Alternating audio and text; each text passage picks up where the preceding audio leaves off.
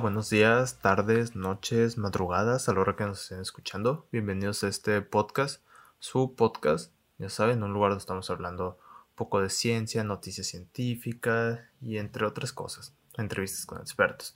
Bueno, el día de hoy vamos a hablar de un tema que ha sido muy sonado en este último año, si no es que poquito más. Ese tema que cuando vas con las tías, con los vecinos, pues no piensan dos veces cuando se pueden hablar de, de ello. Y pues para esto me encuentro con dos excelentes personas, dos personas que conozco desde hace mucho, que admiro mucho y que los respeto, porque pues sé que son unos cracks en lo, en lo que hacen. Entonces, eh, bienvenidos, no sé si gustan presentar, ¿quién primero? Rocío, por favor. Hola a todos, mi nombre es Rocío Jorques, yo estoy estudiando la licenciatura en biomedicina, actualmente me encuentro en el décimo semestre, estoy a punto de terminar ya, lista para irme al servicio social y pues estoy aquí. Muchas gracias Mario por invitarme, de verdad es todo un honor estar contigo, con mi compañero Gildardo también, mucho gusto. Hola, hola a todos, buenas noches, mi nombre es Gildardo Gajero López, este, yo soy médico egresado de la Universidad Autónoma de Sinaloa, recién egresado, de hecho, recibí mi título hace un mes, estamos en trámites con la cédula y pues gracias, gracias por la invitación y creo que se va a poner interesante la plática de hoy. No, al contrario, muchas gracias a ustedes por, por aceptar a estas, a estas ideas que, que luego se me ocurren. ok, pues eh, no sé si ya lo mencioné, pero si no lo, lo vuelvo a mencionar, pues este tema, lo que vamos a hablar ahora, no sé si ya se imaginarán, tenemos un biomédico, un médico. Entonces, pues, vamos a hablar de algo que, pues, que nos concierne a todos, que es sobre la salud humana. Más en específico, el problema que estamos viviendo a nivel global, que es el, pues, el COVID, la enfermedad por el SARS-CoV-2. Eh, pues ya llevamos más o menos más del año, ya estamos abril 2021, ya tenemos más de un año encerrados. Y pues sí, muchas cosas, muchos podemos pensar que esto nada más ha traído cosas malas. O sea, pero ya yo en lo personal estoy cansado de hablar de lo, de lo malo que esto ha traído. La verdad ya estoy harto de escuchar puras cosas malas. Que obviamente no hay que quitarles la importancia que tienen, pues porque es importante saber lo que está pasando para tomar decisiones y precauciones. Pero pues la situación también ha dejado algunas cosas que, que podemos rescatar.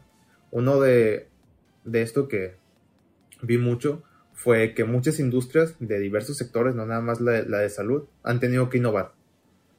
¿Ok? Han tenido que innovar para poder sobrevivir al, pues a la adaptación del mercado que tuvo. La gente ya no iba a comprar las tiendas, ya no utilizaba tanto el transporte, no utilizaba el carro porque no salía. Entonces, todas estas industrias tuvieron que innovar.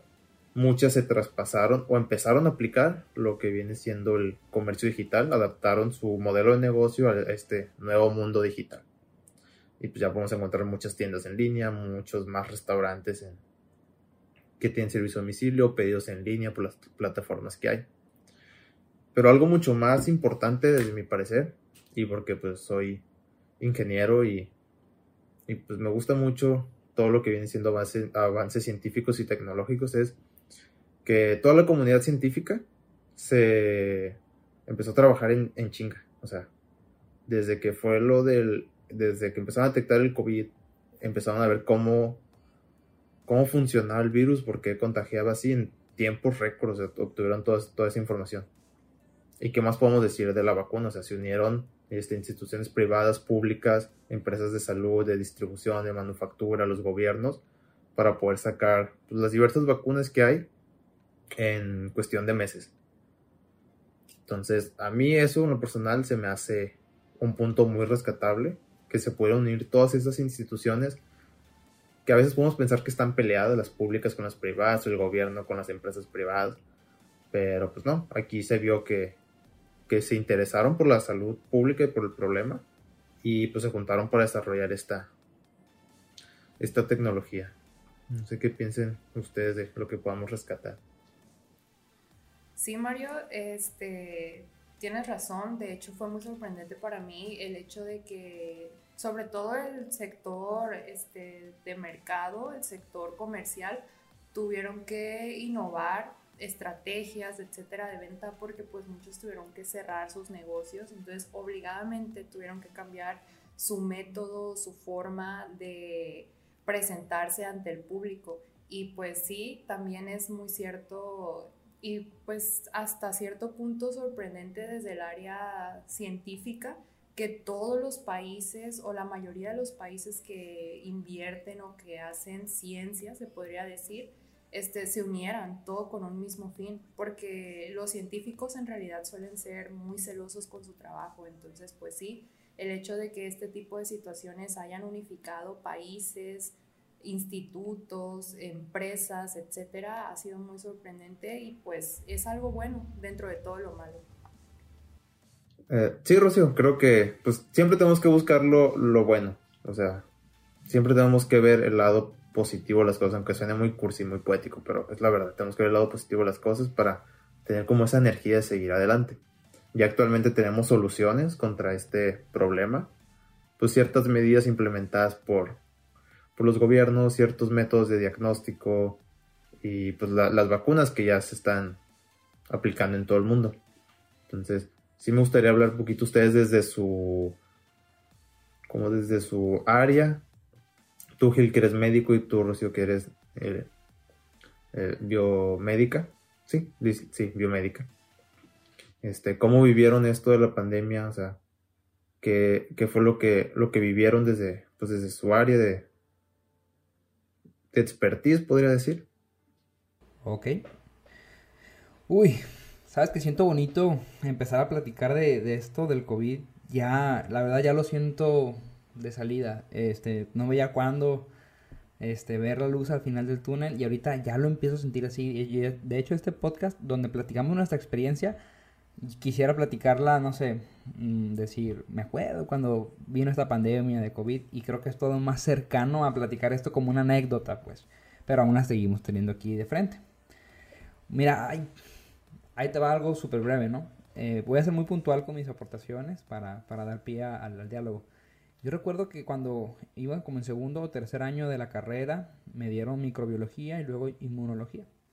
Eh, y la, de las primeras veces que tuve, por así decirlo, el, acercamiento con, el término pandemia fue en esas clases, cuando los profesores, para tratar de darle un, punto más interesante al tema que iba a ser en cuestión, no sé si iban a hablar de tal enfermedad, trataban de darle una introducción y hacían, hacían alusión a la historia, platicaban de las pandemias que había existido y pues sí le daban un toque interesante, de hecho tengo bien grabado una y las imágenes super gráficas. Cuando hablaron de la peste bubónica, cuando hablaron de la peste negra por allá en el siglo XIII, este, que, que mató hasta un 30, un 60% de la población en Europa. Y recuerdo bien que un maestro puso las imágenes bien gráficas de cómo tomaban los cadáveres.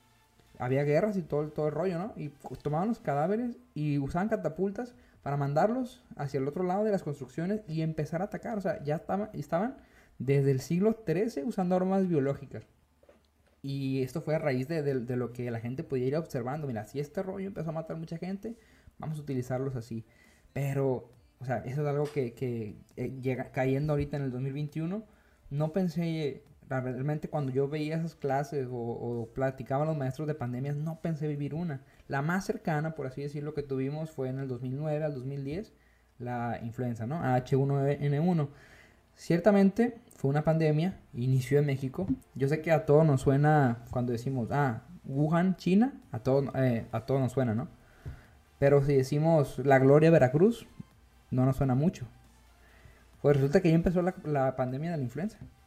Pero estábamos bien morritos. En el 2010, hace 11 años, no teníamos ahorita, no somos quienes somos al momento en cuanto a la formación profesional. Y pues a lo mejor nos pasó de largo, nos pasó de largo la, la pandemia. Sí recuerdo que todos traíamos cubrebocas y era antibacterial y lávate las manos y, y la publicidad del gobierno para, para, combatir esta cuestión. Pero ahorita, con más conciencia de lo que está pasando, creo que uno dice, ay cabrón, no puedo creer lo que nos tocó vivir. Y sí, no pensé, la verdad, no me, no me pasaba por la cabeza que me tocaría vivir una pandemia en este, a este nivel y sobre todo estar ahí en la primera línea, literal, la primera línea de batalla este, para, para, pues para combatir esto. Este, más adelante voy a platicar un poquito de esa experiencia, pero solamente como introducir eso, pues que sí me dio un golpe muy fuerte. Cuando menos pensé, ya estaba todo cerrado. Cuando menos pensé, pensé esta pandemia que inició ahí en China, a las pocas semanas ya había influido en mi vida cotidiana bien cabrón. Ya todos mis conocidos estamos cubrebocas, ya mis abuelos se enfermaron, ya conocidos habían muerto muy rápido, pues demasiado rápido como para pensarlo. Y ahorita, ni un año y ya tenemos la vacuna. Yo no veía para cuándo. Pero pues, esta madre va, va en chinga, como dices, y qué bueno, qué bueno que ya podemos empezar a decir, ya se va a acabar, esperemos. Y pues por mi parte, como yo no me encuentro ahorita en, el en este momento 100% fuera de la escuela, o sea, por mi parte sí fue como que el golpe para los estudiantes de último año, pues qué va a pasar con nosotros, qué sigue nuestra carrera, cómo le vamos a hacer, porque pues todos sabemos que casi en todas las carreras el último año es como que más práctico.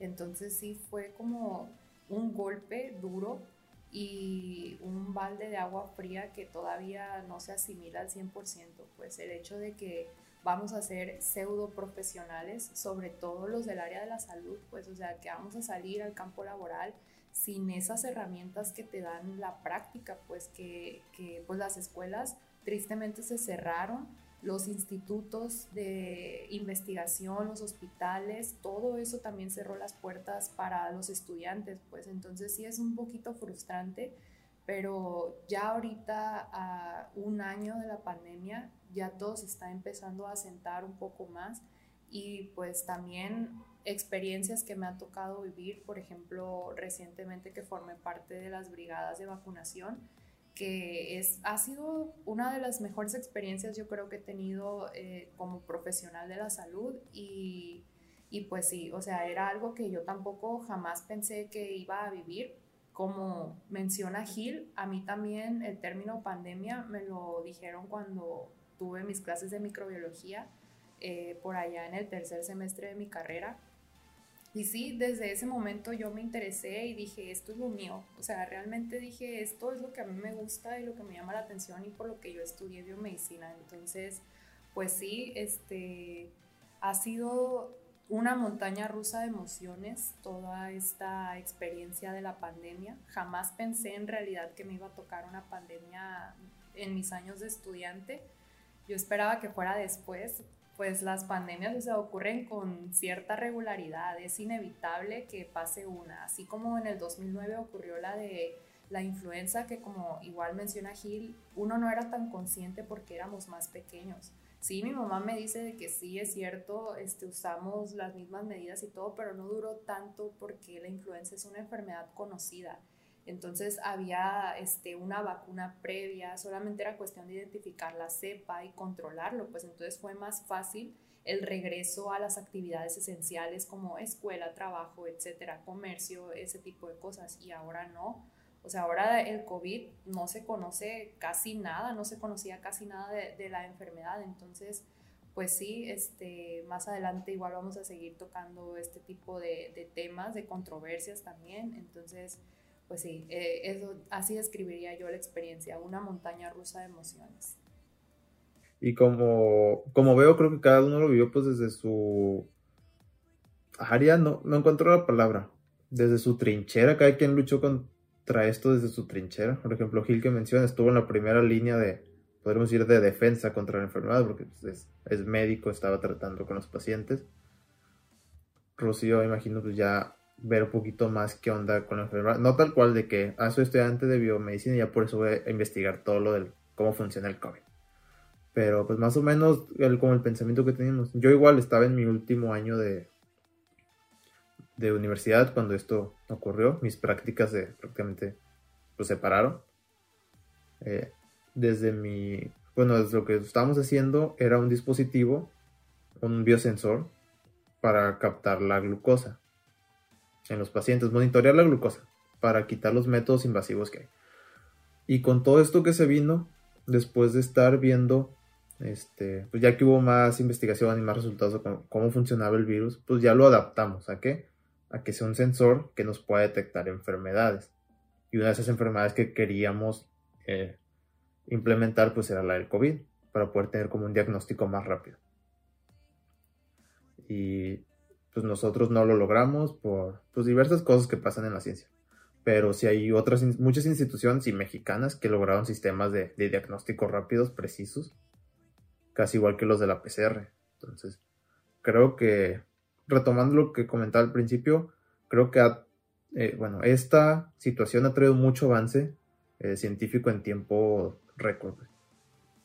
Este, mm, como para entrar un poquito en contexto, me gustaría nada más, eh, me llama mucho la atención cómo, bueno, yo no me imagino un último año de carrera o de formación donde de repente tú tienes ya tu idea, ¿no? Bueno, de esto, de terminar la carrera, sigues en mis prácticas, posteriormente mi servicio social y ta, ta, ta, ta. Ya lo tienes tú desde el primer año, sabes cómo es este proceso. Y de repente, pum, cuestión de días, te cierran todo y ya, vámonos a clases en línea, vamos a cambiar los métodos. Y, ay, caray, el, miedo, la incertidumbre de que vas a ser a lo mejor, mm, van a ser más competentes los de años previos que tuvieron todo su, su pues su protocolo de, para culminar su formación y eso. Esto, esto no respetó edades, no respetó este, eh, grados académicos, no respetó clases sociales, nada, nada, nada. O sea, realmente nos afectó a todos. Desde aquí, estamos en Guamuchi, ¿no? Pienso en las, hasta en las rancherías, la gente tuvo sus muertos, hicieron su, su cierre de, pues, de lugares que, que la gente frecuentaba y o sea, estamos realmente todos conectados, ¿no? Desde China hasta el pueblito más alejado del municipio de Salvador Alvarado, todos, todos nos vimos, el, COVID repercutió de una forma u otra. Para, para tener una noción más, yo quisiera comentar que yo me tocó esta pandemia mientras hacía mi servicio social. En los médicos, además menos aquí en Sinaloa, son cinco años de estudio, uno de internado y uno de servicio prácticamente en el servicio social no te pagan y es donde te ponen a trabajar dependiendo, a veces en hospitales, a veces en escuelas, a veces en la sierra. A mí me tocó estar aquí en la ciudad de Guamuchil, ¿no? En el ayuntamiento. Y mm, pues de repente, todo normal, todo normal, mar, febrero, marzo se empieza a escuchar y pum, de repente ya. Un pánico bien cabrón. Pero, ¿cómo médico aborda una enfermedad? Esto es conocimiento general, ¿no? Eh, no solamente el COVID. Cuando tú vas a consulta, eh, porque te sientes mal, llegas con el doctor, le dices, doctor, fíjese que me siento mal, vengo a, por esto y por esto. En teoría, este, todas las enfermedades son como un cuento. Si yo te digo, el médico trata de adivinar el cuento, pues, si yo te digo, había una vez una niña, luego te digo la palabra bosque, luego digo abuelita, luego digo lobo, ¿qué cuento estoy contando? Ah, exacto. Caperucita roja. En las enfermedades hay una historia natural de la enfermedad. Se supone que a todos nos enseñan cómo se comporta una enfermedad este, clínicamente. El paciente te va a decir esto, esto y esto. Los factores de riesgo que puede tener el paciente. Si el paciente está gordito, tiene tal edad, es mexicano, ta, ta, ta, es esto. Lo que lo causa puede ser esto, esto y esto. Así funciona el pensamiento del médico cuando uno llega a consulta y le dice me duele la garganta, inicié tres días, tuve calentura, fíjate que me duele aquí y acá, y el médico empieza con sus preguntas de que desde cuándo empezaste, y luego dice, mmm, creo que es esto, pero voy a pedir tal estudio para corroborar mi diagnóstico. Así, bonito, sencillo, pero, pero, pero, pero, te llega una enfermedad que empezó hace dos, hace dos meses en el otro lado del mundo y que realmente no se sabe cómo se transmite, ¿Se acuerdan que antes todo era superficies? Se pensaba que la gente desinfectaba las bolsas de mandado y ese rollo. No sabíamos, o sea, no sabíamos qué rollo con esto. Y ahora, ¿cómo te cómo adivinas un cuento que no sabes? Ay, chingados, es un cuento que jamás en mi vida me han contado y me están tirando pistas de fiebre, de insuficiencia respiratoria, neumonía este, atípica, tomografías súper feas y de repente notas que a los niños no y que a los abuelitos sí y que los hipertensos sí, que los obesos sí, pero de repente se enferma, este, o te saca machín de tu zona, ¿cómo decir, decirlo? De, tu pensamiento ya estructurado como médico, de que así aborda una enfermedad, así aborda un paciente, y puff, te cambia todo, pero ni modo. Todo eso cae en frustración, los médicos se frustran, pánico, miedo, este, a la incertidumbre, a, a lo desconocido, y bueno, ¿qué hace un médico cuando tiene duda, cuando tiene miedo, pues el paciente está enfermo, tengo que curarlo, lo curo con medicinas, pues le doy de todo. Le voy a dar de todo. Antiviral, le voy a dar antigripal, le voy a dar corticoides, voy a desinflamarlo, voy a quitarle el dolor, le voy a quitar la temperatura, le voy a dar todo, todo, todo lo que, lo que creemos. Y eso es un broncón también. O el paciente que lleva al médico que dice, ah, pues no, no tengo la capacidad, no puedo, pues me automedico. Y aquí es cuando en, este instante las comadres dejan la manufactura de imágenes de piolín y se empiezan a compartir las, las cadenas de tal té de fulana cosa, de las tres aspirinas con limón, de guayaba. Y el problema que de por sí es grande y complicado se vuelve todavía peor, porque ya no, no, no nada más nos enfrentamos ante un virus que es desconocido, ¿no? Para el gremio, sino también te enfrentas a la desinformación. Y eso es otro problemón, porque enmascaras cuadros, porque luego empiezas, empiezas tú a ver el negocio de muchos lados, qué tal medicamento sirve, y ah, es eh, una, toda una experiencia, ¿no? Ojalá fuera nada más, nació una nueva cepa y se trata de combatir, no, pero luego la gente empieza a colapsar, los sistemas empiezan a, a volver locos. Y bueno, no voy a comentar nada de las superbacterias, ya más adelante Rocío nos platicará un poquito de esto. Pero bueno, el gran problema contra los microorganismos es que ellos también se defienden si yo me enfermo voy al médico, los microorganismos también, los virus y las bacterias también van a buscar mutar, van a buscar defenderse para, para tratar de sobrevivir, para tratar de sobrevivir en, pues en esta lucha por la supervivencia, por la vida. Y bueno, eso quisiera, me quería comentarlo, ¿no? Como en el, cómo el médico hace su abordaje, cómo al médico lo estantea una enfermedad nueva, cómo nos enfrentamos a la desinformación, al, al a las fake news, a las recetas de los amigos y pues todo eso viene en lugar de ayudar a restar por no escuchar la voz de los expertos. Oye Gil, y también ahorita mencionaste algo muy importante que es el tema de la desinformación. Yo creo que se vio más intensificado ahora que estamos viviendo en una era digital. O sea que las redes sociales están como que al tope y o sea, todo el mundo dice que el Internet es un arma de doble filo, porque así como te puede brindar toda la información benigna y verdadera del mundo, así también existe la misma cantidad y hasta más información falsa, pues, de los mismos temas. Entonces, eso se ha visto desde que empezó la pandemia, de que el mal manejo de la información y también pues el hecho de que hay mucha gente que, o sea, todo siempre se va a eh, prestar, perdón, a especulaciones, pues a malas especulaciones porque es algo nuevo, es algo que no se conoce en su totalidad, que ni siquiera el área científica de que ni los médicos, ni los científicos, ni los químicos, ni los biomédicos, ni nadie, pues o sea, nadie sabe con certeza lo que se está enfrentando, entonces eso se presta mucho a rumores, este, noticias falsas, etcétera. Entonces sí es algo muy importante y algo muy delicado sobre todo que se ha vivido durante todo este año.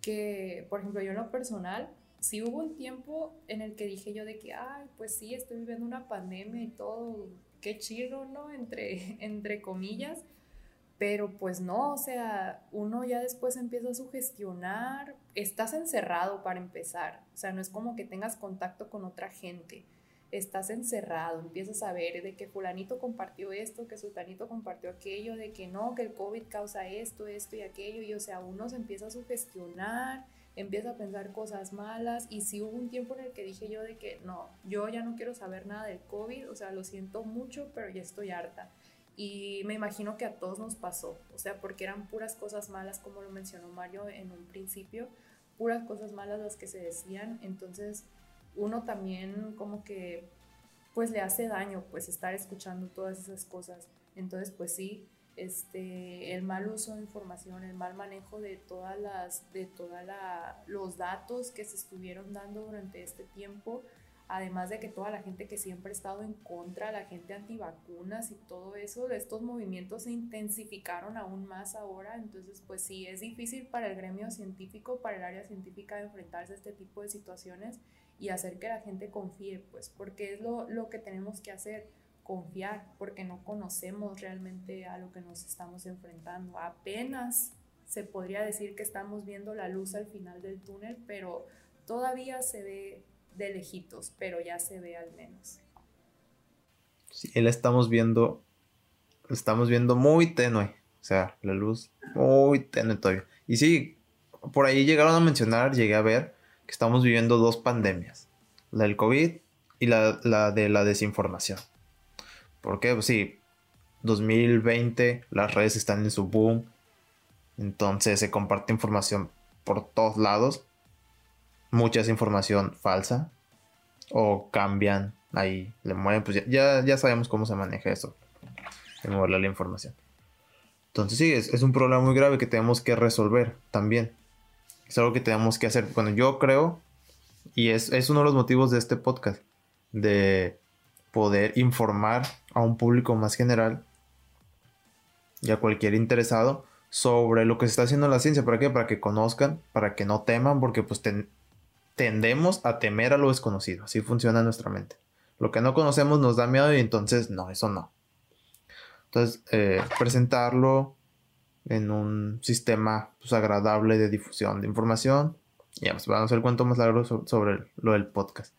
He tenido una pregunta, Gil, para ti ahorita que estás comentando de cómo un médico aborda la enfermedad. Y dijiste, pues sí, de esta manera, como un cuento. ¿Y qué pasa cuando es un cuento nuevo, no la conoces? Y ahí mi, mente fue, pues le echas poquito de todos los cuentos. a ver cuál, en, en cuál encaja más. Exacto, exactamente. Yo recuerdo que tal cuento terminó así, pues le doy esto. Tal cuento terminó así y se parecía, le doy esto. Este, recuerdo un cuento de una niña en un bosque, pero no la caperucita, y le funcionó esto. Igual con las enfermedades. Se comporta más o menos así, pues le voy a dar un poco de acá y allá, y eso no está bien, para nada. Sí. No, obviamente no está bien darte, pues, de todos los medicamentos, pero pues tratas de tener al paciente mejor. Esto entonces haces lo que puedes. Nada más algo, o sea, en esa en ese momento en que no sabían qué hacer y eran pues tratamientos de muchos medicamentos antes de que pues ya se estableciera como un tratamiento más efectivo. Vi mucho que, bueno, a mí nunca me tocó escuchar que recomendaran antibióticos. ¿Por qué? Porque al saber que era de SARS-CoV, pues ya se conoce más o menos la familia y se sabe que es un virus. O sea, y si es un virus, pues el antibiótico no le va a servir. Pero tú, ¿tú qué piensas de esto? Si había quienes llegaron a, o sea, si el antibiótico se empezó a recetar o fue más porque la gente, este, pues no, no, sé por qué tiende a confiar más en un antibiótico que en, que en otro tipo de medicamentos. Uf, mira, ese tema nos va a servir como de trampolín para que Rocío aborde las superbacterias ahorita. Uy, cabrón. Pues mira, mmm, mucho, güey, de más, de más, de más. Ahí en, Raza, para quien no lo sepa, en, sus, en los ayuntamientos, en sus municipios, se supone que hay un médico municipal. Si usted no tiene dónde ir a consulta, vaya para allá. Se supone que el doctor la va a atender. Pues ahí efectivamente recibimos medicamento que la gente le sobra y se lo damos a, las personas menos favorecidas para poder, pues, aliviarlos un poquito con esto. Pues llegaba la gente que buscaba atención en todos lados, ¿no? En médicos de farmacias, especialistas, los hospitales más caros, los médicos más prestigiados venían y con sus recetas y para ver qué teníamos. Uy, me tocó ver recetas sin exagerar, sin exagerar, de unos 10, 11 medicamentos para un COVID leve. Pues el paciente llegaba un muchacho como de unos 27 años. Eh, doctor, vengo por citar alguno de estos medicamentos. Y ahí veías tu diagnóstico COVID. Es que tengo COVID, todos te lo decían, pues, y con su, tengo COVID, ahí le vamos. Y te lo da con, como con miedo. Y tu bestia. Bestia, cabrón. O sea, sí, güey, un ching. Y además, no daban uno ni dos antibióticos. Hasta tres antibióticos. Me tocó ver y. Pues, fíjate, tú lo dices, era, es un virus. ¿Por qué le dan antibióticos? Y bueno, mucho me tocó ver antibióticos. De hecho, era, era el. Fue una causa muy grave de polémica entre médicos. Eh, hay una frase muy vieja que dice que el peor enemigo de un médico es otro médico.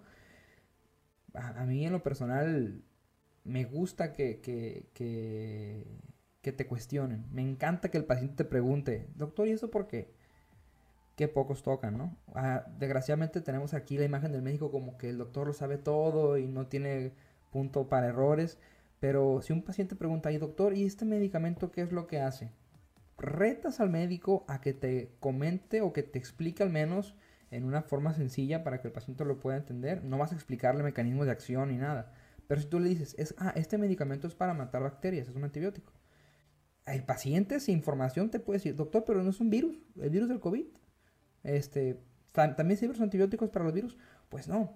Y pues efectivamente hubo un problemón porque empezaron a decir que el moxifloxacino, antibióticos de amplio espectro, o sea, medicamentos que no se usan para nada en pacientes ambulatorios, o por ejemplo ceftriaxona, este, ertapenem, para casos de COVID leve, para un virus, no le haces absolutamente nada, el virus se ríe de él, lo ve pasar por un lado y se ríe del médico que lo recetó. Pero bueno, ante, ante la duda, ante el temor, el médico hace eso. Le voy a dar un antibiótico de amplio espectro, le voy a dar otro antibiótico por si no le pega ese, le voy a dar un antiviral por si le pega el virus, eh, le voy a dar para el dolor, para, la, para todo esto, y al final de cuentas, este, el médico, los otros médicos que, que tienen, eh, a lo que comentaba Rocío, ahorita sí, efectivamente, la pandemia se vio muy lastimada, o el, la población muy lastimada por la desinformación, pero también yo tenía una duda y en el momento me metía a, investigar fuentes confiables de COVID y así tenía la, respuesta, pues. E incluso ahí mismo, con el paciente tenía alguna duda, lo revisaba para poder darle este, pues, el mejor manejo, que todos los pacientes se lo merecen. Y estaba al alcance de un clic toda la verdad y toda la información al momento del manejo, del diagnóstico, de la prevención. Y pues no tenemos duda, en el 2021 los médicos no tenemos excusa para, para, para decir ah, es que mire, yo le dejé aquello porque pensé, no, señor, tienes toda la mano, tienes toda la mano, date unos minutos, date unos minutos para que puedas, este, pues, argumentar tu manejo. Hay mucho, mucho colega y me duele decirlo que no basa su práctica médica en la evidencia científica. Que porque unos médicos de otros años o de, donde de allá, de aquí allá, este, le dijeron que esto funcionaba para esto y lo siguen haciendo y se lo dan. Muchas veces yo pienso que a lo mejor a todos nos ha pasado que nos dan un medicamento que no es para tal enfermedad. No estoy satanizando, ¿no? Claro que hay margen de error, claro que las enfermedades se pueden parecer unas con otras, claro que eso es, normal. Pero por ejemplo, aquí en la pandemia eso vino a, ¿cómo decirlo? A poner una lupa sobre el manejo de los médicos y como te, a mí me llegaban a lo mejor unas 20 o 30 recetas diarias. Neta, neta, 20 o 30 recetas diarias y yo, ay, un COVID leve. Y me, me, me, dolía, me dolía mucho ver, ver que había mucho médico que no basaba su práctica en la evidencia, porque para ese entonces ya había meses que decían que para el COVID leve, paracetamol. Y estaba en estudio tal fármaco, pero no se había indicado ya como tal. Y decía, pues yo esto lo veía en Twitter, lo veía en Facebook, lo veía en Instagram, lo veía en todos lados, al correo te llegaban. ¿Y por qué todavía estaban dando antibióticos? Y carísimos, o sea, no nada más este estás favoreciendo la resistencia a los antibióticos por las bacterias, sino que también estás dando en la madre a la economía del paciente. Medicamentos caros, un antibiótico de mil bolas. Bestia. Mi abuelo, te pongo un ejemplo, mi abuelo tiene 74 años, hipertenso, diabético, enfermo renal, tuvo COVID, paracetamol, 750 miligramos cada 6 horas y no pasó de ahí. Y cuando yo le decía eso a mis pacientes, cuando, yo les decía, mi abuelo tiene esto, esto y esto, y nada más le di paracetamol, se quedaban de nada más. Porque ellos tenían gastado ya 5 mil pesos en medicamento y en consultas y en una tomografía cada semana. Pero pues los sangras, imagínate la gente, güey, que no tiene el dinero para hacerse una tomografía, que tiene que ir a empeñar el carro para hacerse un ataque. Y que luego el médico le dice, y lo veo la otra semana, y ocupamos otra tomografía, y tomas otros medicamentos, cuando es un COVID leve, pero el, el paciente no tiene nada la culpa, el paciente se pone en tus manos Pacientes, cuestionenos, pregúntenos, háganos justificar nuestro manejo, por favor, por favor. ¿Y qué más puedo decir? Perdón, me salté un poquito. Perdón. No, no, no te preocupes, está interesante. Y creo que sí es muy importante esto que mencionas al final, hay que educar pues a los pacientes, a las personas, a que cuestionen al médico por qué me está dando esto. Si, bueno, yo lo que siempre hago es que si me dan un medicamento, a mí o a un familiar, en chinga ver el compuesto activo del medicamento, para qué sirve, sus efectos y todo. Oye, y esto que haces está excelente para, para ese tipo de cosas, ¿no? Está excelente para educar a la población y súper chingón. y gracias, gracias. Y ya hago esto, veo, ah, sí sirve, sí se reporta que sirve y así. Si no le cuestiono al médico. Mm, no sé qué palabra utilizar, pero a mí en lo personal nunca me ha tocado que me den algo que no sea para lo que lo necesito. Entonces, hasta ahí, todo bien. También esta parte que, mencionabas, que no digo que, que no sean excelentes ni merezcan su respeto y honor los médicos, pero mucha gente los tiene aquí, o sea, mucho más arriba que ellos. O sea, los médicos son personas como tú, nada más que ellos se dedicaron, se especializaron en medicina, tú te especializaste en otra cosa y no por eso él va a ser más que tú. Entonces, no, o sea, confías en él para que cuide tu salud, pero tampoco te pongas a sus pies de que lo va a curar todo, de que es, perdón que lo utilice, pero pues que es un dios. Eh, también tiene margen de error y entonces sí confías más en él que irte a automedicar buscando en Wikipedia la enfermedad, que luego te salen mil enfermedades y, te da un ataque de ansiedad más que la propia enfermedad. Por eso tienen que acudir al médico. Pero pues cuestionalo, ve, para, ve qué te está eh, recetando, para qué te van a servir esos medicamentos. Oye, la, la verdad, ahí, yo no culparía mucho al, paciente. Me, ha tocado ser paciente eh, y a veces el, el médico realmente como que la actitud no te permite, o al menos tú sientes una barrerita ahí de que si le pregunto se va a enojar, ¿no? Como de que, como su, su, no sé, no sé si llamarlo, no tengo el término ahorita, pero tú ves al médico y de volada notas, güey, en el lenguaje corporal, la manera en que habla, que no se va a prestar a que lo cuestiones. Y eso a mí no me gusta, no para nada. O sea, si tu médico no se permite, no entabla una conversación amena, donde, te, donde mínimo te eduques y tú sales de tu consulta sin saber un poquito de tu enfermedad, cambia de médico. Bueno, a menos que el pato sea excelente y, pues tenga un humor de la verga, así bien zarra, pues no, quédate, ¿no? Pero, pero si el médico no te explica, tienes esto, esto es lo que te pasa, esto es tu diagnóstico y eso te vamos a dar por esto.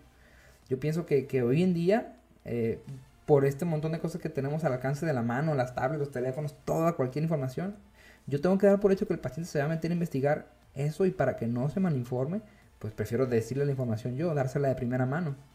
Sí, o sea, hay que, hay que informarnos, hay que cuestionar al médico. Y sí, este tema de actitud es muy importante. Y no, no nada más con los médicos, sino con cualquier profesional. O sea, muchos, eh, no sé si el concepto correcto, pero se les infla el ego demasiado, que no te permiten generar como esa conexión, este, pues profesional en este caso. Y bueno, ya que veo que, que quieres hablar mucho del, del tema de las superbacterias, vamos dando pie utilizamos este trampolín para comenzar a hablar de las de las superbacterias, porque sí es un problema que, que está atacando a la población y que desde mi punto de vista y de muchos estudios que se han hecho va a ser un problema que nos va a pegar incluso peor que lo que estamos viviendo ahorita en los próximos años. Entonces no sé. Yo solamente quería hacer un comentario súper breve. Eh, y, si es posible que, que Rocío nos, complemente ahí. Este, el, el mal manejo de, el mal uso de los antibióticos se presta mucho a esto, ¿no? A que las bacterias, que no las, las bacterias que todo el mundo hemos conocido o escuchado, que no las podemos ver, que entran en nuestro cuerpo, que nos atacan de una u otra forma, tienen la capacidad de mutar, de cambiar, de soportar ciertas cuestiones. Lo que las mataba hace 10 años, ya no las matan ahorita, son fuertes. Y, no sé, a, lo mejor el mundo va a acabar ahí. Me, ha tocado ver en mi formación en el hospital donde, donde hice mi internado, había un servicio, bueno, los infectólogos son los encargados directamente de tratar toda enfermedad infecciosa, ¿no? Eh, ellos los veías tú preocupados porque si tú quieres dar un antibiótico tenías que autorizarte el servicio de infectología. Tú ahorita haces una receta y vas a la farmacia y si la tienen te la venden. Pero en aquel, me acuerdo, en, mi internado, este, tenías tú un paciente, ¿no? E, era tal servicio. Y tú decías, mm, creo que tienes una infección tal. Y le indicabas un antibiótico. Tenías que ir al servicio de infectología no me acuerdo en qué piso, si en el quinto o en el sexto piso, no me acuerdo, y platicarle al paciente, y si el infectólogo veía prudente, después de cuestionarte, él te liberaba el antibiótico. O sea, imagínate, ve toda esa odisea para dar un medicamento. Y aquí las extracciones la compras, no sé en cuánto, 50 pesos en la farmacia. Y allá decía yo, no mames, el desmadre que es para soltar un antibiótico. Y qué bueno, porque me tocó ver pacientes morir porque el antibiótico no hizo efecto. Y cuando les hacía el antibiograma, pues no, la bacteria era súper resistente un, antibiótico nada más le pegaba y no lo tenían y era un rollo, pues así que sí es preocupante, sí es preocupante. Ajá, sí, de hecho, incluso cuando empezó todo este rollo de, de el COVID y pues como ya lo habíamos mencionado, nadie sabía qué onda, qué tratamiento, qué medicamentos utilizar y era como dice Gil, tomabas de acá, de allá y era un cóctel de, de, medicamentos a final de cuentas el que el paciente se estaba tomando yo me acuerdo que sí le hice el comentario a una de mis, de mis profesoras y le dije de que, profe, ¿y el problema que se viene después? O sea, ahorita es como que ni modo, a tomar de aquí, de allá, de allá, este medicamento, este otro, este otro, y a ver a qué le tiro, a, ver a qué le atino. Es como que uh, le dije yo, ¿qué va a pasar si estamos con un virus que no conocemos, los virus mutan igual que las bacterias, o sea, todos los microorganismos tienen esa capacidad, así como el ser humano que le tomó millones de años evolucionar. Esa es la ventaja que tienen sobre nosotros los microorganismos, que pueden mutar en cuestión de nada. Entonces, de hecho, ya hubo noticias de que habían salido nuevas cepas de coronavirus. No sé si ustedes lo recuerden, creo que fue hace como dos, tres meses más o menos. La verdad, el tiempo es relativo ahorita ya en pandemia. En Inglaterra fue la primera cepa, me parece. Ajá, ajá. Entonces, de que no, que, o sea, eso también creó pánico, ¿no? De que ya llegó la otra cepa a México, de que ya se registró otra cepa y así. O sea, eso era más que obvio. La verdad, era, era más que obvio. Y más para las personas que nos ha tocado trabajar con ese tipo de, de investigaciones de resistencia a fármacos. Por ejemplo, yo trabajé con resistencia a, este, antibióticos por parte de la bacteria E. coli, que E. coli es una bacteria, por ejemplo, que se encuentra en nuestra flora intestinal comúnmente. Este, no causa enfermedad a menos que pues, se encuentre en un estado activo, creo que es como es cuando está causando la enfermedad. Entonces, pues sí, era como que cuando se hacían los estudios, que pues para que lo entiendan un poquito, aquí en, en la caja de Petri, que era así pues eh, el, la, el, circulito que todos identificamos, ¿no? Así el típico, que se hacían los cultivos y todo eso, se les pone así pues el antibiograma, ¿no? De, de que los ponen con, en contacto con, con los antibióticos y o sea, el espectro cada vez se hacía más pequeño, donde la bacteria era más y más resistente, incluso para algunos antibióticos. No había nada de, espectro, pues entonces sí era como que súper preocupante. Y cada vez son más las, las, bacterias y los microorganismos que son resistentes a, a, los fármacos, pues entonces sí, eso es algo de miedo, la verdad. No me canso de decirlo, yo se lo dije a mi maestra y ella sí dijo de que no, pues sí, o sea, se avecina un gran problema y eso no es algo que, que deba pasarse como desapercibido, porque sí, ya estamos viendo la luz al final del camino, pero a lo que se viene después, o sea, ahí sí es como que agárrense, porque, o sea, no nada más es como le dieron en la madre a, al punto más como que eh, de ahí se van a agarrar los microorganismos ahora, se podría decir. Entonces, pues sí, este, eso es más que evidente, es más que obvio. La resistencia a los antibióticos es lo que viene después. Incluso las nuevas cepas que se van a ir originando, ya debe de haber muchísimas cepas, porque, o sea, son distintas partes del mundo, son distintas razas, distintas personas, entonces ya debe de haber más de una cepa. Mm.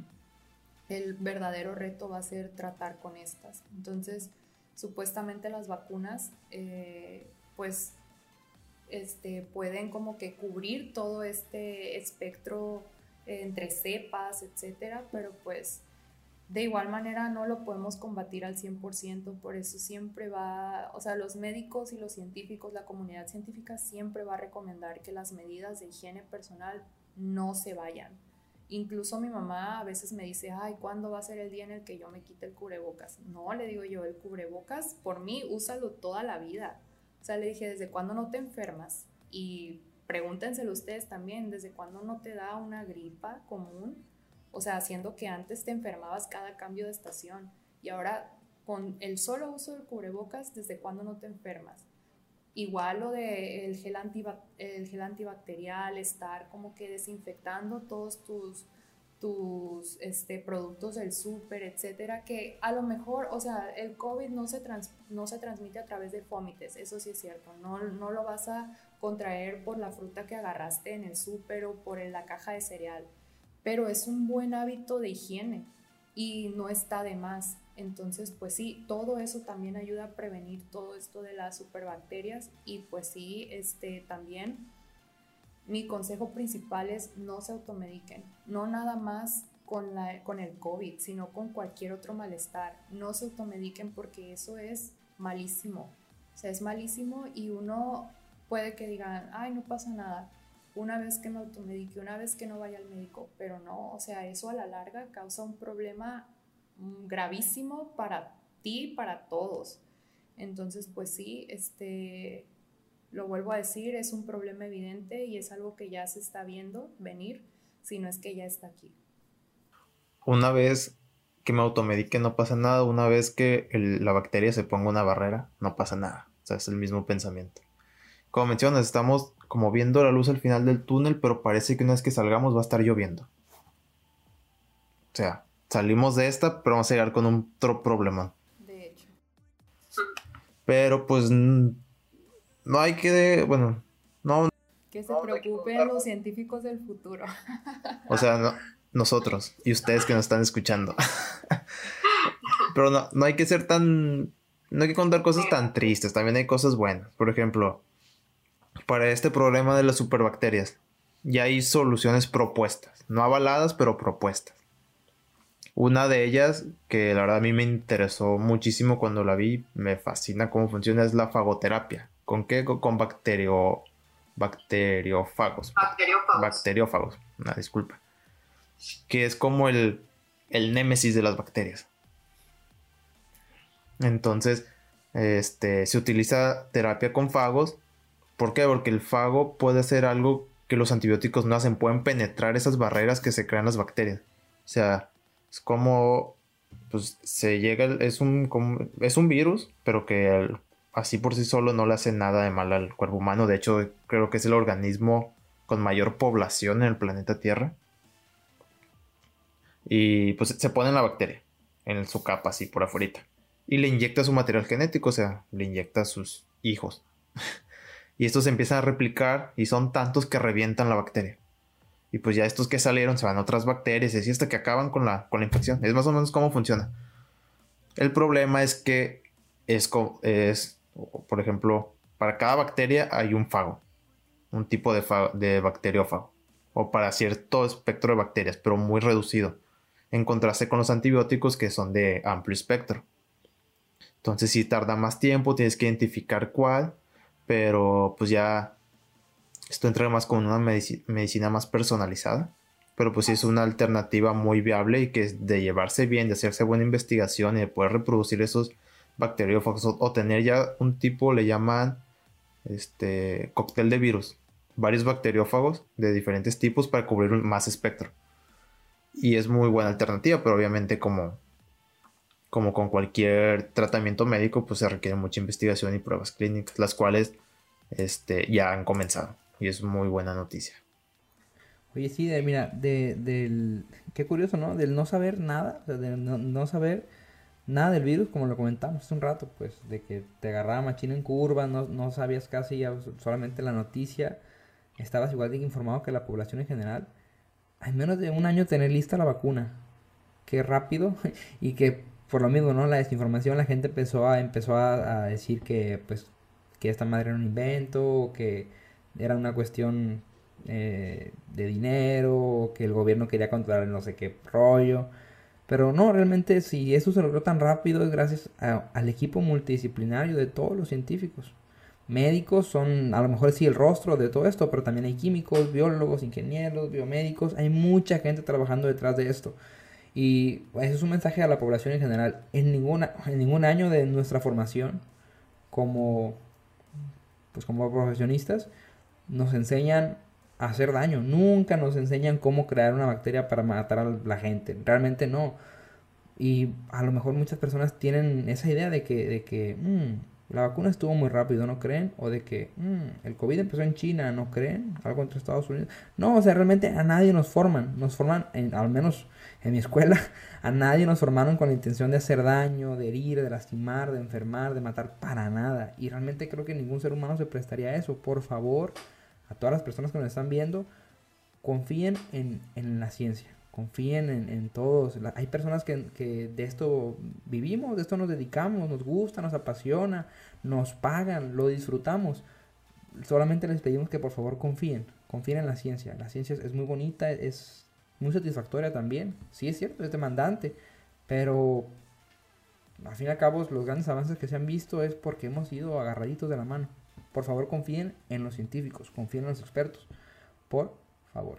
Estamos para ayudarles, los queremos mucho a todos, estamos para ayudarles, por favor. Un mensaje desesperado a la población, por favor, no se automediquen, vayan con sus médicos.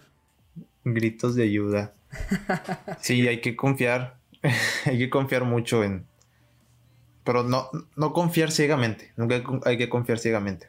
Siempre, pues, un proceso previo de investigación, de propio razonamiento y apropiamiento de las ideas. ¿Cómo nace esto? Con un, pues, muy comúnmente un diálogo, una discusión, un debate, un contraste de ideas. Que, sí, les, o sea, se tiende a pensar que la ciencia es la, es la verdad absoluta. Desde mi punto de vista, me considero científico y para mí la ciencia no es toda la verdad. O sea, todo lo que dice la ciencia no es toda la verdad. Sí lleva un método muy riguroso para acercarse a la verdad, pero al fin y al cabo son probabilidades. O sea, hacemos todo un método para estar más seguros de qué es, pero no de qué es en sí. No sé si, me voy a entender, pero bueno. Sí, por completo, de acuerdo. O sea, lo que se apega al método científico, lo que sea medible, lo que sea cuantificable así, eh, la ciencia te lo va a avalar. Hay cosas que no lo son. Por eso, no, a lo mejor, no es que la ciencia diga lo contrario, simplemente no es medible a lo mejor, o no, sea, no es riguroso, no se apega al método científico. Estoy muy de acuerdo con lo que dices. Sí. Así es, hay cosas que no se apegan al método científico y no por eso no, no son verdad o no pueden ocurrir. Pero pues eso ya es tema para, para otra plática está poniendo muy filósofo, eso, es otro tema. ¿Quieres que esto dure tres horas o qué? No, vamos a ir metiendo un montón de temas sin ir sabiendo. Ahí luego nos podemos volver a, reunir para echarnos una plática sobre este tema. Pero a lo que iba, dentro de la misma comunidad científica, como mencionaste, tú, Gil, entre el mismo gremio médico, hay contraste de ideas, hay mucha discusión de ideas. No todos pensamos igual, no todos eh, pues tenemos las mismas hipótesis o los mismos resultados. Entonces, de este gran contraste de ideas, y más ahorita que vivimos en un mundo globalizado donde la información está al alcance de la mano y todos en contacto, pues es aún mayor. Entonces, de tanto contraste de ideas de que uno dice algo y el otro llega y lo refuta y dice, no, esto no es, es así porque a mí medio si ya llegan muchos que comprueban eso. Por eso se les pide tanto que confíen en los resultados que arrojan las investigaciones científicas, porque llevan un gran método riguroso el método científico, mucho contraste y debate de ideas y muchas comprobaciones. Así es. este, como Mario, voy a aprovechar. No voy a hacer publicidad ni nada, pero hay un, muy buen libro que en, mi formación como médico no me lo no, no lo tuve por mi programa académico. Pero a los, a los doctores que, que vienen en la generación siguiente de mí, sí les tocó llevar en su programa la medicina basada en la, evidencia. Y de hecho yo como no llevé el programa, me compré el libro este, eh, Medicina basada en la evidencia. Súper recomendadísimo para, para todas las personas que no tuvimos la oportunidad de llevarla o no estamos tan inmiscuidos en el mundo de la práctica basada en la evidencia. Está buenísimo. Ahí te explican cómo, cómo este, avalas un tratamiento, cómo compruebas que sirve. Y muchas cosas más, ¿no? Pero ahorita tratando este punto nada más, a veces uno a una a uno le dicen, "Ah, tómate esto" y listo. Pero ¿en qué se basó el doctor para darme esto? Resulta que el doctor ya estudió, ya estuvo revisando artículos, ya estuvo revisando este, ensayos clínicos donde a unas personas se lo dieron, a otras no, vieron que era igual en ambos, pues ¿para qué se lo damos? ¿Para qué se lo damos? ¿Para qué, para qué lo hacemos gastar? ¿Para qué? Pues simplemente para que le das algo que funciona. En cambio, este, te digo, se hacen otros estudios donde se ve que reduce, los pacientes se mueren menos. Si se lo doy a, tengo 10 pacientes, a los 10 les di el tratamiento y solo falleció uno. Bestia, a lo mejor sí funcionó. Estoy haciéndolo a muy grosso modo, ¿no? Trae mucho detalle esto y realmente es complejo, pero me gusta. Me gusta y lo recomiendo mucho. De hecho, el doctor es un médico de aquí, de, es de, de bueno, está en Culiacán. Muy, muy reconocido. Y 100% de acuerdo con, con eso, Mario. Eh, hoy en día, en pleno 2021, toda la práctica del médico tiene que ser basada en la evidencia científica, lo que dicen que sirve, por el bien del paciente. Ciertamente, a lo mejor implica eh, más esfuerzo por parte de, de los médicos, a lo mejor antes hasta cierto punto teníamos la capacidad de estudiarlo y pues hasta llegábamos, pero hoy en día no. Hoy en día se sabe de muchas maneras este, por qué sí o por qué no dar un, medicamento, un medicamento y a mí me encanta que los pacientes, como le dije hace un momento, que los pacientes cuestionen y todos háganlo. El médico no tiene por qué molestarse, al contrario, es un reto para él a lo mejor llevar los conocimientos técnicos, científicos y un poco más elaborados al grado para que el paciente lo pueda comprender. Y eso es parte de la carrera, es la parte de la relación médico-paciente. Tenemos que hablar el mismo idioma, por completo. Sí, Gil, de verdad estoy totalmente de acuerdo con todo lo que mencionas. Hay que basarnos en la evidencia que hay. ¿Por qué? Por lo que ya comenté anteriormente, que no volví a repetir porque fue todo un rollo. Pero espero que me hayan entendido. Si no, ahí lo pueden regresar poquito y lo, lo vuelven a escuchar. Que es lo que yo voy a hacer para volverme a entender. no, pero sí, hay que, pues confiar, como ya decíamos, confiar en la evidencia. Y pues ya para ir cerrando con esto y retomando con lo que inició el capítulo que estamos hablando de las cosas buenas del COVID o de esta situación global. Pues ahorita estamos, por lo menos aquí en México, estamos viviendo la vacunación. Bueno, en todo el mundo. Pero aquí en México y aquí en, de donde estamos en el estado de Sinaloa, pues ya está viendo más con más frecuencia, o sea que cada vez más días se está aplicando la vacunación a la población. Entonces, no sé, me gustaría comentar un poquito las vacunas que, que han leído sobre ellas. Pues ya, ven que se dicen muchas cosas, que hay efectos secundarios que causan esto, que no sirve, que bla, bla, bla, que una es mejor que otra. Entonces, no sé ustedes qué, qué han leído, qué saben de la vacuna. O si, si ya la recibieron o la han aplicado. Sí, pues mira Mario, ahorita ya se está aplicando bueno, ya, ya tenemos el calendario de vacunación presente aquí en Sinaloa. Ahorita empezaron con los, con los, los alumnos, con los, este, con, con las personas de la tercera edad, ya empezaron a vacunarlos y pues sí, o sea, yo no sabía, fíjate, yo no sabía que se estaba aplicando una vacuna diferente como que dependiendo del lugar.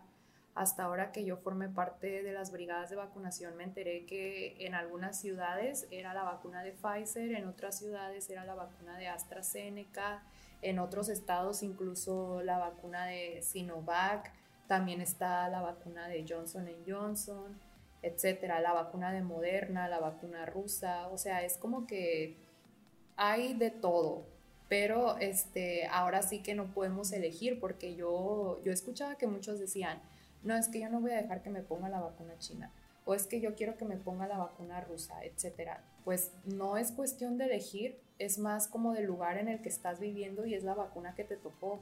Porque, por ejemplo, yo estuve de brigadista en Culiacán. En la ciudad de Culiacán, la vacuna que llegó a todos los puntos de vacunación era la de AstraZeneca. Entonces sí me tocó que mucha gente pensaba llegaba ahí, o sea, adultos de la tercera edad llegaban a preguntar que si la vacuna que les iban a poner era la de Pfizer, que porque a un pariente de tal ciudad, que de Guasave, de Guamuchil, etcétera, le pusieron la vacuna de Pfizer y pues ellos esperan que les ponga la misma, pues, pero no, o sea, la vacuna que llegó a Culiacán fue la de la de la de AstraZeneca. Y luego pues otros compañeros míos, colegas también que estuvieron este, de brigadistas aquí en Guamuchil, en Guasave, etcétera, me dijeron que ellos sí aplicaron la vacuna de Pfizer y, y, que a ellos pues les aplicaron esa vacuna. Entonces dije yo, bueno, ¿cuál es la diferencia entre una y otra?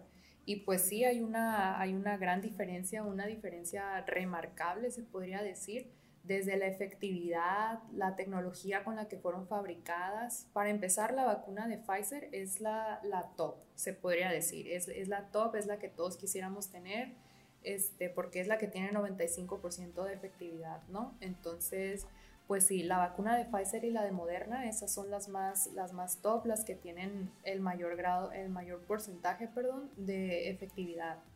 Después continúa con la vacuna de Sputnik, que es la, vacuna rusa. Y luego sigue la de AstraZeneca, luego la de Johnson Johnson y al final están las chinas, las vacunas chinas. Entonces, estas son algunos ejemplos, son las que se están aplicando aquí en México. Y bueno, a pesar de toda esta información que tenemos ahora a la mano de todos los tipos de vacunas que están aplicando en México y todo eso, pues se vienen todas las preguntas de que qué tan buena es esta vacuna, qué efectos secundarios tiene, cuál es la mejor, etcétera. Pues se supone que nos vamos a basar de que una vacuna es mejor que otra por su grado de efectividad. Sin embargo, este, todas las vacunas, ahorita ya casi todas, después de la segunda aplicación, están dando de que porcentajes que van desde 80, 90%, un porcentaje bastante alto para evitar el COVID este, grave. Entonces, pues eso ya es muy bueno. La verdad, todas las vacunas ofrecen esta ventaja. Entonces, pues sí, no es cuestión de que, ay, pónganme esta vacuna o de que esta vacuna es mejor que la otra. No, al final de cuentas, todas las vacunas sirven para prevenir este, una infección grave, una forma grave de la enfermedad, porque esto es muy importante de mencionar. La vacuna no va a prevenir que te infectes de COVID. Aún con la primera dosis, aún con la segunda dosis, que es el refuerzo, te puede dar COVID, pero lo que sí va a evitar la vacuna es que mueras en el intento, se podría decir, que, de que tengas una infección grave o que tengas un cuadro atípico de la misma enfermedad. Entonces, pues sí, este, eso se podría decir a grandes rasgos de las vacunas. Y pues ahorita supongo yo que vamos a caer en el tema de los efectos secundarios, de todo lo que la gente está esperando o de lo que más se comenta sobre todo, lo negativo de que cuando aplican las vacunas. Pues fue muy, fue muy sonado hace poco, ¿no? El caso de la vacuna, me parece, AstraZeneca y los efectos adversos en la coagulación. Pero pues fue, fue, fue un caso que creo que incluso detuvieron la vacunación de, esta, la aplicación de esta vacuna porque tenía unos efectos adversos que en contraste o en comparación con, muchas otras cosas que te los pueden causar, eran problemas de trombosis. Eh, tu sangre se coagulaba y te hacía un taponcito, se iba una parte de tu cuerpo y tapaba una arteria o una vena y dejaba de llegar sangre a una parte de tu cuerpo y tu órgano sufría. Al grado de llegar al cerebro, al corazón, etc. Y eso fue muy sonado, se detuvo la vacunación. Pero realmente son casos este, pues muy pocos en comparación con muchos otros. De hecho, andan circulando muchas imágenes por ahí donde hacen la comparativa del riesgo que hay de que te pase eso si fumas, si eres obeso, si usas anticonceptivos y lo comparan con si te ponen la vacuna. Y realmente, si te vas a, si el, el beneficio que te otorga ponerte la vacuna y no morirte por COVID versus el riesgo y la probabilidad de que tengas este efecto adverso, pues lo superan, superan por mucho el beneficio. Así que eso es solo un comentario, ¿no? Porque fue un caso reciente de que, de que se hizo mucho rollo. De los otros efectos secundarios muy frecuentes, el clásico que todos nos aprendemos, el dolor en el sitio de la aplicación. Te ponen la vacuna y el siguiente día te duele cabrón. A mí me, tocó la primera dosis de Pfizer y sí, duele, además sí duele. O sea, no, no voy a decir que ah, es una molestia leve. Yo sí sentía mi brazo como si hubiera hecho mucho ejercicio que no lo hice y me dolía mucho.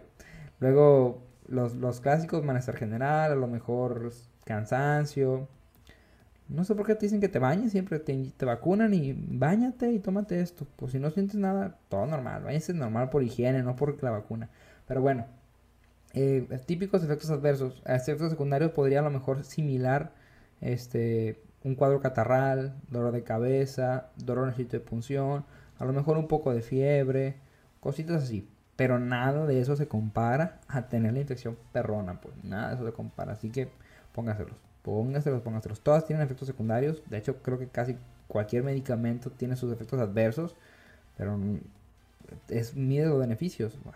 yo creo que es mucho mejor que te pongan eso a que sufrir la enfermedad como tal. Sí, de, de hecho, en, en esas mismas imágenes que mencionas que hacían la comparativa, incluso lo comparaban contra la probabilidad que te cause ese mismo efecto de coágulos con el propio COVID, con la enfermedad. Y la probabilidad de los casos reportados de que los pacientes con COVID o los que fallecen por COVID, pues presenta un porcentaje ya de, de dos dígitos, creo, de, probabilidad, mayor al 10%. Y me parece que 10%. No o sea, es muy grande comparado a los reportados por la vacuna o por las otras situaciones. De la vacuna creo que es 0.00 algo. O sea, es un riesgo como en cualquier cosa. Una premisa que yo tengo de vida es que todo es un riesgo. Estamos viviendo en un mundo de posibilidades, de probabilidades, entonces siempre va a haber un riesgo, por más mínimo que sea. Pues así es la vida. En la vida hay riesgos. Tú sabes por cuáles, cuáles los tomas y cuáles no. Pero pues ya viendo toda la información que tenemos, este, las comparativas de, de los beneficios, o sea, la relación de beneficios eh, contras de que te pongas la vacuna contra la enfermedad, pues termina ganando que te pongas la vacuna. Son muchos más los beneficios que te ofrece estar protegido contra esa enfermedad que los que te, o sea, que lo que vas a perder si, si te llegas a, infectar. Sí, completamente de acuerdo. De hecho, eso que tú estás mencionando, Mario, es lo que dice el único artículo que se ha publicado al respecto. Porque, o sea, esto de, de lo de los trombos y los efectos secundarios, específicamente de la vacuna de AstraZeneca, este, fueron tan sonados que la comunidad científica se tuvo que poner, se tuvo que replantear eh, la efectividad de esta vacuna. Entonces, textualmente lo que tú acabas de decir es lo que el artículo este publicado eh, en enero, de hecho creo que no, fue hace poco que lo publicaron, no estoy segura, entre enero y febrero, este, que todos los medicamentos tienen cierto riesgo. O sea, no es algo propio de la vacuna contra el COVID. Cualquier otro medicamento puede causar efectos adversos graves, pero la probabilidad de que estos ocurran es demasiado baja y no se comparan con todos los beneficios que trae el aplicarse la vacuna. Entonces, pues sí, obviamente esto es muchísimo más sonado ahorita porque la vacuna es como que la novedad. Entonces, pues sí, la gente siempre va a tener el miedo y siempre va a estar como que con la duda, sobre todo de que y me irá a funcionar o qué me irá a pasar todos los medicamentos siempre van a tener un, es una probabilidad pues de que te ocurra algo si lo tomas, pero pues el beneficio que te va a traer va a ser mucho mayor. Entonces pues sí es muy importante que no caigan en ese tipo de psicosis, porque pues sí, ya está comprobado, ya los artículos lo dicen, este, no es completamente seguro que estos episodios de trombosis o de que sí, pues de que aparezcan los trombos en las venas del cerebro, estén completamente asociados con la vacuna de COVID. Entonces, pues sí, si muchos países decidieron frenar la aplicación de la vacuna AstraZeneca, adelante, eh, pero muchos otros países no lo hicieron y de hecho no tienen otra opción porque la vacuna de AstraZeneca y la de Sinovac este, son las más adecuadas, por ejemplo, para países en vías de desarrollo, porque estas no, no requieren de mucho este, de mucho cuidado en el almacenamiento. Pueden almacenarse en refrigeradores comunes. En cambio, la vacuna de Pfizer y la vacuna de Moderna, que son de ARN, el ARN mensajero se, degrada si no se mantiene a una, a una temperatura pues estándar, se podría decir que estos son de ultracongeladores y muchos países no tienen acceso a ese tipo de, de insumos. Entonces, pues sí, este, imagínense a los países africanos, los países latinoamericanos, que o sea, no tienen la infraestructura para mantener ese tipo de, vacunas y todavía que les prohíban de que la vacuna AstraZeneca, porque allá en Europa pasó esto, porque este, a seis personas les pasó a 11 personas, como dice el estudio, o sea, no es nada, es algo muy, muy, la probabilidad es demasiado baja de que uno de cada 100.000 pacientes presentaron efectos adversos graves. Entonces, como digo, el, beneficio que trae aplicarse la vacuna es muchísimo mayor que, el riesgo. Sabes, algo que yo he notado que, me ayuda mucho en la práctica, eh, esto no solo pasa con las vacunas, ¿no? Con cualquier medicamento o enfermedad, el paciente muchas veces llega con incertidumbre y esto se acompaña de miedo y te dice, doctor, pero este, la típica, ¿qué, pasa si me tomo esto? ¿O qué, me puede afectar si me tomo esto? A mí algo que me ha funcionado y que he visto que el paciente cambia su cara en el momento, yo le digo, mire, si mi papá estuviera enfermo de esto, yo le haría esto. Y como que dicen, ah, cabrón, o sea, ese güey es un humano y tiene papá y si estuviera enfermo de lo mío le daría esto. Si a mí me dijeran, hay un riesgo de que a tu papá o a tu mamá se le formen tromos y le pones la vacuna, vacúnenlos Imagínate, imagínate, voy a hacer una analogía zarrita, ¿no? O sea, que si mi papá llegara, lo vacunara, ¿no? Y fuera uno de esos casos este, que le tocan los efectos adversos y fallece por una trombosis, por un evento vascular cerebral. Yo dijera, vale, o sea, ese riesgo yo, yo era consciente y él era consciente, pero corro y yo sé que él lo haría también porque es una persona inteligente, pues él también correría ese riesgo. Yo lo estoy corriendo cuando me vacunaron. Bueno, no porque fue la de Pfizer, pues. Pero al momento de tú decirle al paciente, si fuera usted mi, si fuera mi hijo, si fuera mi papá, yo le daría esto, yo le haría esto, yo le pediría este estudio, o yo lo mandaría con tal colega. Eh, al paciente como que lo pones en un plano más realista de, ah, cabrón, o sea, si me lo dice, de neta, pues. Me lo dice como compa y se pone en mi lugar. Porque yo también tengo hijos, yo también tengo papás, yo también tengo esto. Y si el doctor dice que a su papá le vacunaría con esta vacuna, pues yo también le voy a decir a mi papá que se vacune. Eh, ah, bueno, ¿cómo se dice? Es, es apelar a lo, a lo romántico, pues a, a, recordar que los dos somos humanos, que los dos tenemos familia y que los dos nos dolería si nos llegara a faltar alguien, a, pues a, ser empático, en pocas palabras. Trato de ser empático con el paciente simulando que mi, mi, familiar es el enfermo y que yo le haría eso mismo. Así que es un consejo, ¿no? Que puede servirle a alguien. A lo mejor hagan esa, esa analogía de si fuera mi hijo, si fuera mi hermano, si fuera mi papá, yo haría esto. Y el paciente en el momento te cambia la cara y confía plenamente en ti. O al menos me ha pasado. Sí, me ha pasado mucho. Bueno, no podemos obligar a nadie a, a tomar un medicamento, a ponerse la vacuna, hacer algo. O sea, no podemos obligar a nadie. Pero con esto que mencionas de la estrategia que tú llevas para generar esa empatía con el paciente y te tenga la confianza, o sea, de decir, si me está diciendo esto es porque es neta, pues sí va a funcionar. Creo que podríamos trasladar eso a lo que estamos viendo ahorita. Ahorita creo yo que la población carece mucho de conciencia social.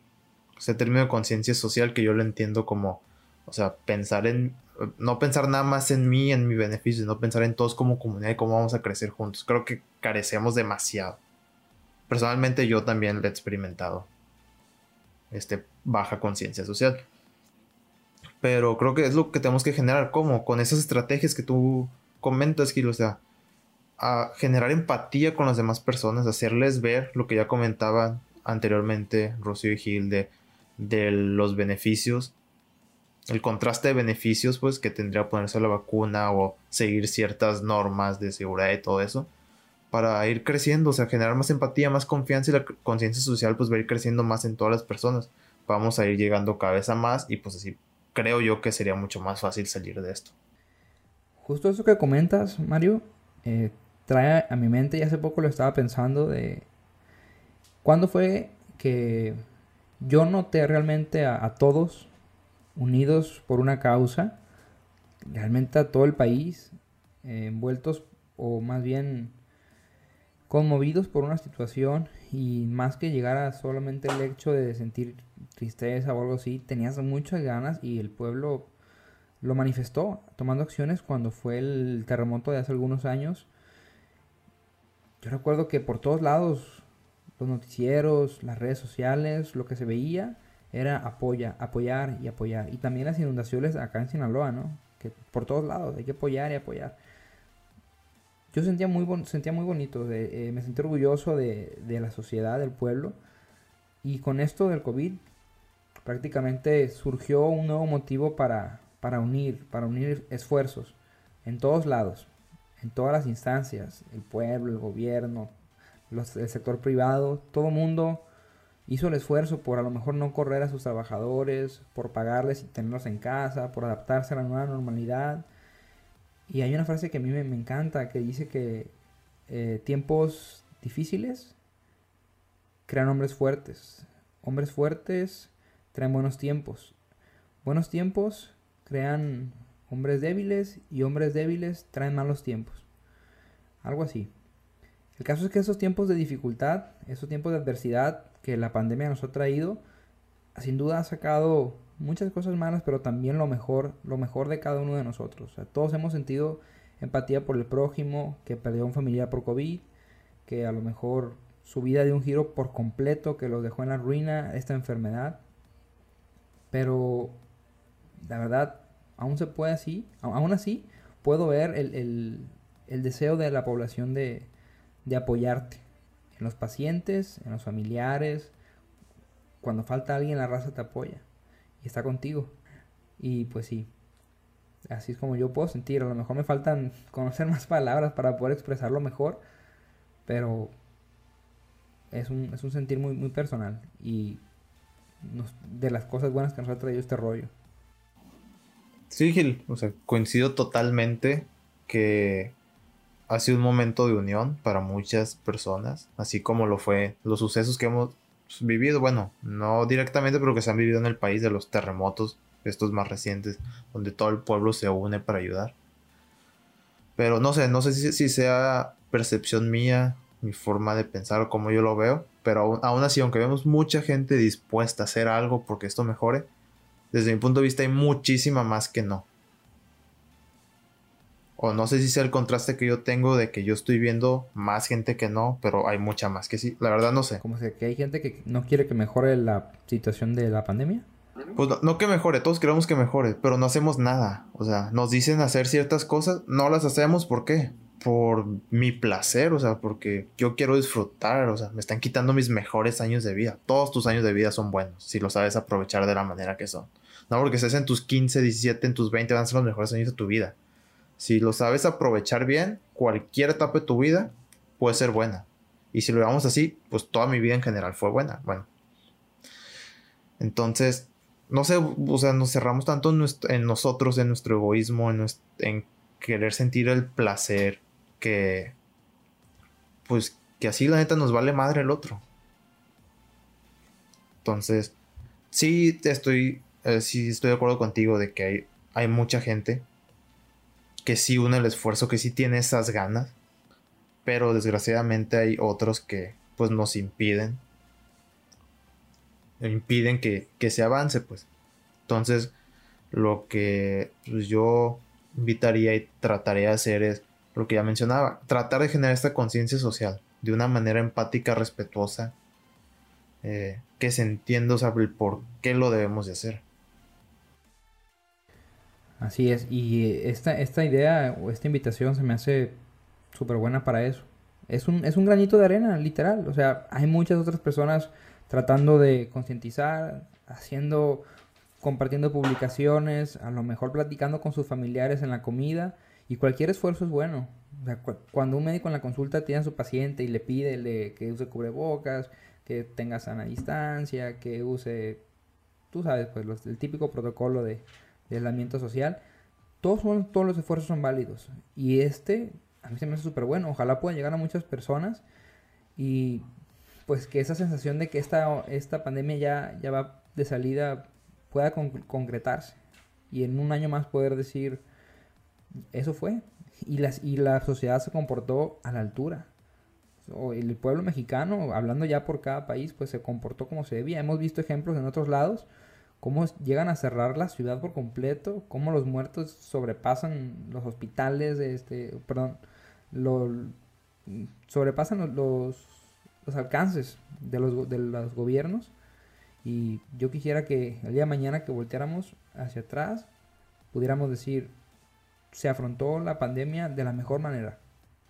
Hay mucha gente que va a criticar la cuestión del gobierno, pero realmente siempre ha sido lo que nos dicen de chicos, ¿no? Que el cambio está en uno mismo. Tú ponte el cubrebocas, tú lávate las manos, tú evita ir a este lugar, tú evita tal reunión. Y yo siento que realmente la sociedad ya está cansada. Mucha gente ha hecho el esfuerzo, ¿no? Mucha gente ha hecho el esfuerzo por no salir, pero bueno, eh, era obvio que, que- todos tenemos un límite. Realmente no podíamos estar toda la vida encerrados. Pero la gente que, que aguantó lo más posible, yo se lo agradezco de antemano. Yo, yo realmente, voy a ser bien sincero, nada más conozco un amigo que respetó su cuarentena a más no poder y él por sus papás. Él está súper sano, súper fuerte, es maestro de educación física, es la persona más fitness que conozco y no tiene ninguna enfermedad. Y nunca salió. Lo invité a mi casa, eh, vente con el cubrebocas. No, güey, no puedo, no puedo, no puedo. Pero eran sus papás. Eso fue lo que lo motivó. ¿Y qué encontramos nosotros que realmente nos haga tomar la decisión de desprendernos un poquito de algo nuestro por un bien mayor? Como la salud de tus padres, por ejemplo. Sí, la verdad. Son contados los casos que respetaron todo el tiempo. O que respetan sus 15 días después de una exposición o así.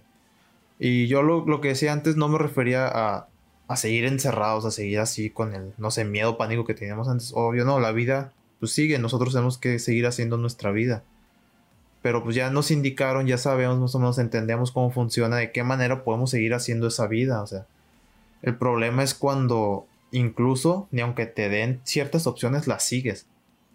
Y es cuando pues eso afecta que el problema no se pueda solucionar. Aunque es- a- intentamos hacer todos los esfuerzos, tanto gobierno como personas, así, porque la vida pueda seguir, pero de cierta manera, si nos ponen esa traba, pues así como. Pero sí, espero que, que pronto esta conciencia de cómo estamos viendo ya la vacuna, ya más soluciones a, esta problemática y que ya estamos viendo cada vez más cerca de, del final del túnel, que es la analogía que hemos traído durante todo el capítulo.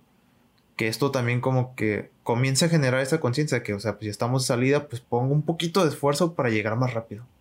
Sí, de hecho yo quería hacer ese último comentario. Como tú dijiste, este, la vida continúa.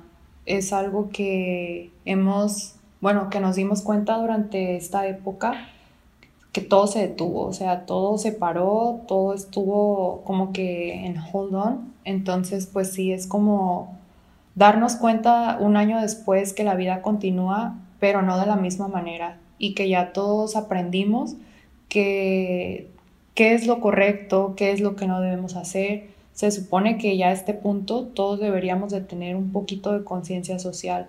Eso ya es a criterio propio, la verdad. Hay muchas personas que jamás guardaron la cuarentena, que nunca la respetaron y hubo otros que aguantaron lo más que pudieron, como dice Gil, porque pues hasta cierto punto tampoco es completamente sano estar aislado de, todas las personas. Somos seres humanos y somos seres sociales.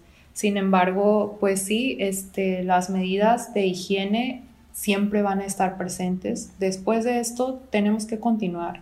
No porque ya me hayan aplicado la primera dosis de la vacuna y que ya me aplicaron la segunda, que ya estoy completamente vacunado, significa que debo dejar de usar mi cubrebocas, que debo dejar de lavarme las manos, que debo de ser, dejar de ser una persona limpia. No, Incluso muchas personas nos hemos dado cuenta de cuán sucia era la vida antes de COVID. O sea, de que todos decimos, ¿por qué hacíamos esto? Entonces, pues sí, eh, ese es uno de los aprendizajes que nos va a dejar. Entonces, pues yo los invito cordialmente a que continúen con las medidas de higiene. Por favor, no las dejen caer, este, no bajen la guardia ahora que ya empezó este, el periodo de vacunación sino que, como dice Mario, den el último esfuerzo. Ya estamos cerquita, ya casi se acaba esto, esfuércense un poquito más.